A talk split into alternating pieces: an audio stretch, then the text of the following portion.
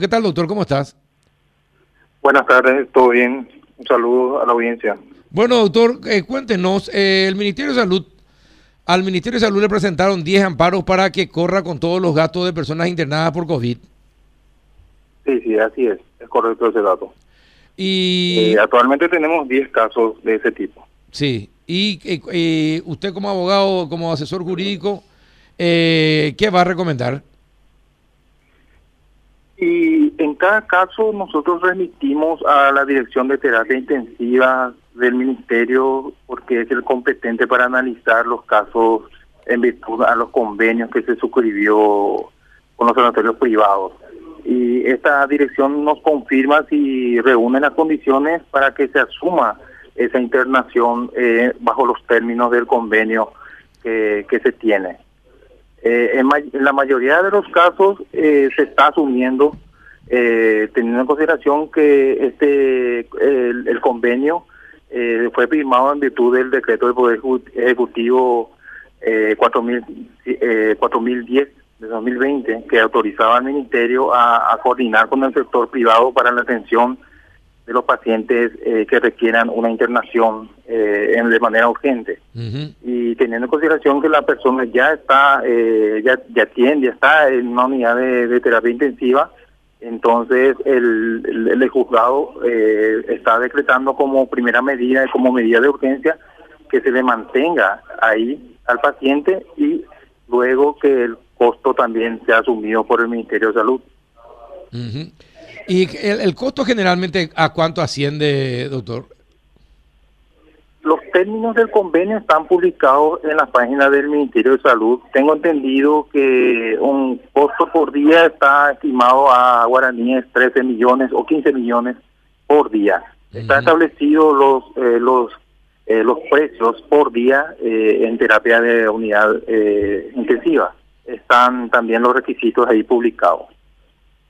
Cada Y- caso es eh, eh, hay, que analizarlo porque hay casos también que están planteando en cuando el paciente no no está en un sanatorio con el cual el ministerio tiene el convenio convenio suscrito. Entonces ahí cambia la situación porque para asumir no tenemos una una base legal administrativamente para posteriormente abonar ese los costos de la internación. ¿Y con cuántos sanatorios tienen convenio, tiene convenio el Ministerio de Salud? Y nosotros tenemos actualmente con 13 sanatorios se suscribieron eh, convenios eh, para eventualmente derivar a un paciente de, de- que, que precise eh, una unidad de terapia intensiva, exclusivamente también de, de cama de internación. Eh, cada, cada sanatorio propuso una cantidad X de, de- de disponibilidad de camas en UTI. Eh, también depende mucho de la disponibilidad que se tenga en el momento que un paciente requiera. Ujú. Eso está encargado eh, la Dirección de, de Terapia Inte- Intensiva de acá del Ministerio por ser el administrador del, del- del convenio por parte del Ministerio de Salud. Ahora, ¿y el Ministerio, eh, eh, por, con aquellos que tienen convenio, no va a tener problema en, en cubrir los gastos de, de esas personas que piden ese amparo? Y de hecho se está asumiendo en los casos que estamos teniendo actualmente, que son eh, son 10 casos, pero hay que entender también que eh, hay personas que por la imposibilidad de pago plantean la acción porque tienen un seguro privado. Mm. Entonces, generalmente se, se analiza también desde cuándo debe correr esa responsabilidad por parte del ministerio. No que se, se asuma todos los costos de la internación o simplemente eh, implica una especie de reembolso de lo que ya pagado. O sea, no sé si se entiende ese punto.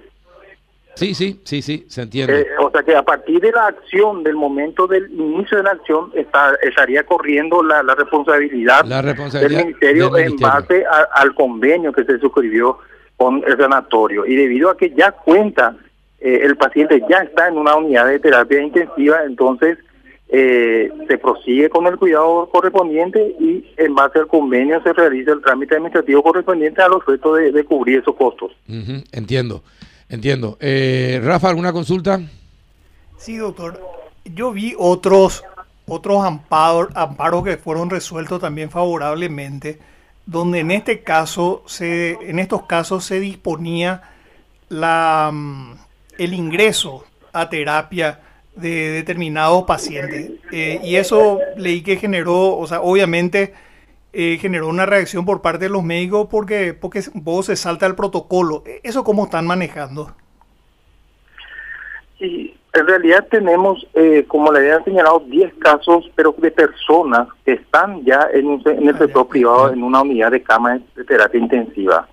Y dos casos que están precisando una, una, una cama de terapia intensiva, ya sea en el público y privado. O sea que eh, son situaciones distintas. Sí. 10 personas ya están en la unidad de terapia intensiva y lo que se está discutiendo o se, pretende a través de la acción es que el ministerio cubra el costo de la internación. Es distinto. Eh, ahí no, no está precisando el paciente eh, una, una disponibilidad de cama para terapia intensiva, sino que lo que está pretendiendo es que el ministerio asuma su costo de la internación. Ahora, Sin embargo, sí tenemos dos casos que sí están en trámite que eh, se está analizando eh, de acuerdo a la disponibilidad que se tenga para ser trasladado. E, eso estábamos hablando la semana pasada acerca de esa presentación de los amparos que se iban presentando y que ya habían llegado al Ministerio de Salud eh, uno o dos casos.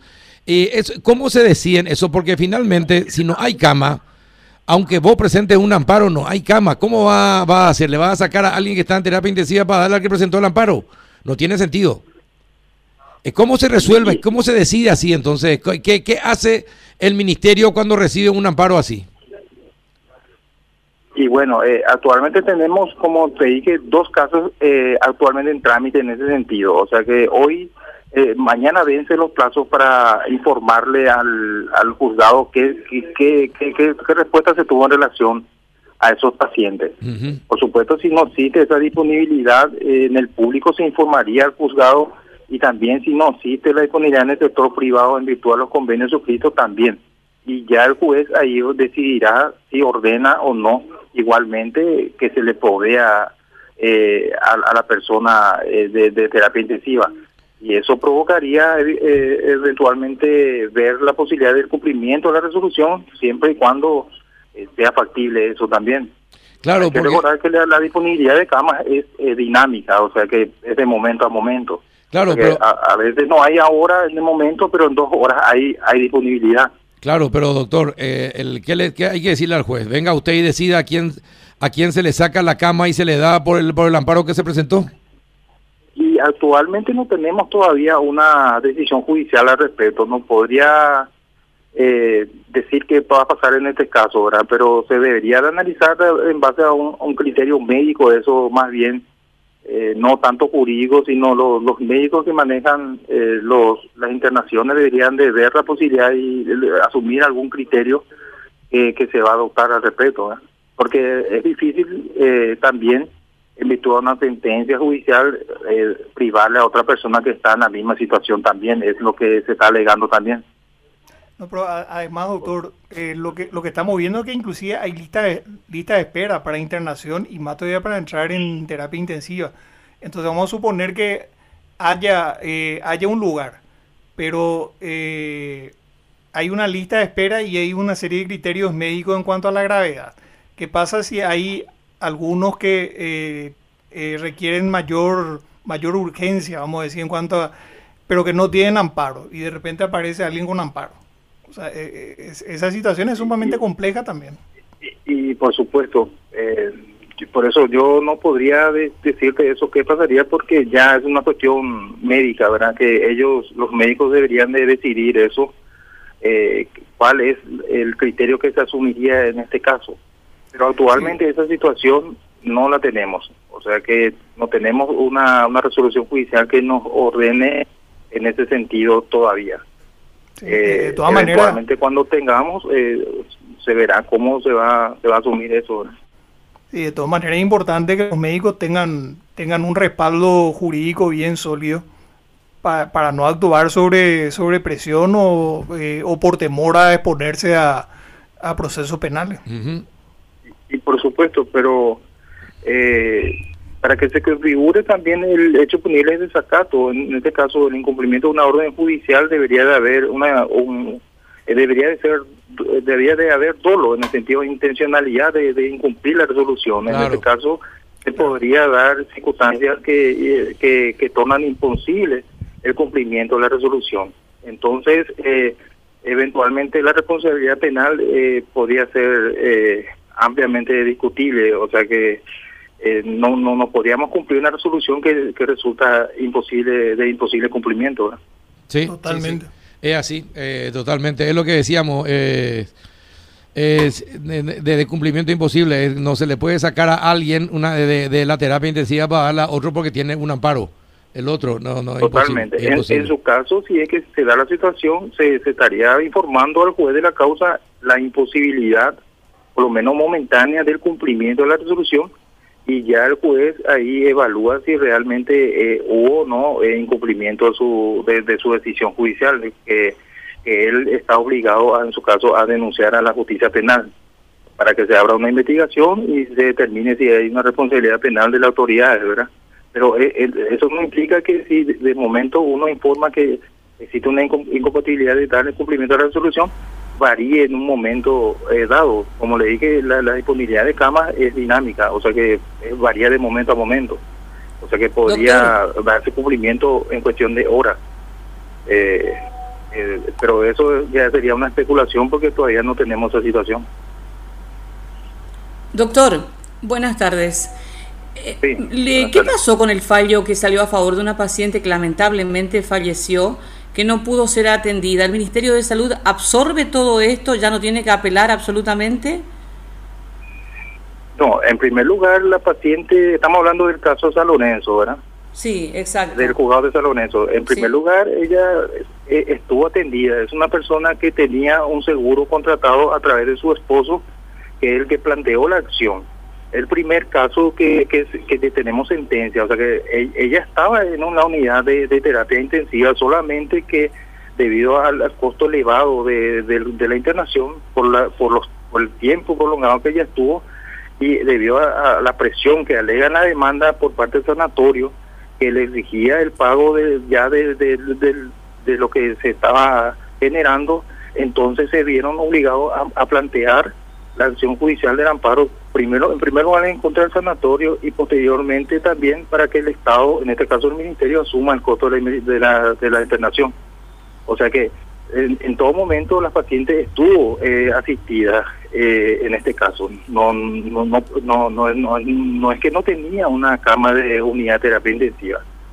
Eh, estaba ahí internada, lamentablemente se falleció pero la sentencia judicial nos condena a, a, abonarle a partir del día, abonar los costos de la internación a partir del día eh, en que se promovió la acción judicial. Eso consta en, en, la resolución judicial que asumió eh, la, la, jueza interviniente del caso. O sea que no no nos condena a pagar todo el costo de la internación, ah. sino que a partir de que promoviera el, la acción judicial y también a partir de que el Ministerio mismo también asumió ese compromiso administrativamente en base al convenio que se tenía con ese sanatorio privado. Esa es la situación del caso. ¿Y esto no deja un precedente? ¿No deja un precedente?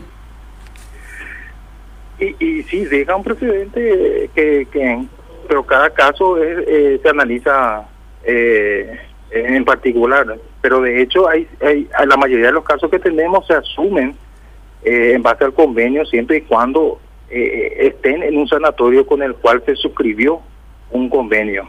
Si es que el, paciente está en un sanatorio que no tiene no no está no, no tiene un, convenio firmado con el ministerio, no existe una base legal para asumir ese compromiso y ya va a depender de la decisión judicial que asuma el, juez del, caso si le dan los presupuestos del amparo, si es que nos condena igualmente a, a, pagar eh, todo, o sea, a pagar los costos de la internación de, de esa paciente. eventualmente se va a evaluar si la razonabilidad de esa resolución, si es que se consiente o se apela otra vez esa, esa resolución a fin de, de, agotar la instancia correspondiente. ¿verdad? Doctor, volviendo al tema, el último, permíteme, Carlos. ¿Cuántos días permanece generalmente en un término medio, no? Un paciente. ¿Y qué costo significa? Usted habló de 13, 14 millones de guaraníes. Por día. Por, día. claro. ¿Cuánto significaría, cuánto tiempo queda que salga ya el paciente que ya esté en condiciones? y, todo depende de la, de la evaluación clínica del paciente. En, promedio no, no te puedo decir porque no tengo ese dato, pero el, el, el, a veces, en el caso, por ejemplo, de la señora de, de San Lorenzo, estuvo internada a partir del 8 de marzo, según el escrito de demanda, y falleció, creo que el, el 5 de, de no, el 5 de abril, creo que falleció. Y creo, eh, casi casi un mes estuvo en, en terapia intensiva. O sea que es relativo, eso depende del, estado del paciente. Eh, en base al convenio que el Ministerio suscribió con los servicios privados, eh, existe un tope eh, por día para pagar. En este caso, creo que 13 millones por día en terapia de unidad de, terapia intensiva. Estamos hablando de UTI, de unidad de terapia intensiva. Por día. aparte, también existen las medicaciones que están todo, están todo establecido en el convenio claramente, e inclusive están publicadas en, la página del Ministerio de Salud que uno puede acceder fácilmente. Bien, perfecto, doctor. Muchísimas gracias por la, porque prácticamente nos instruyó. Gracias, doctor, por la instrucción. Dale, buenas tardes.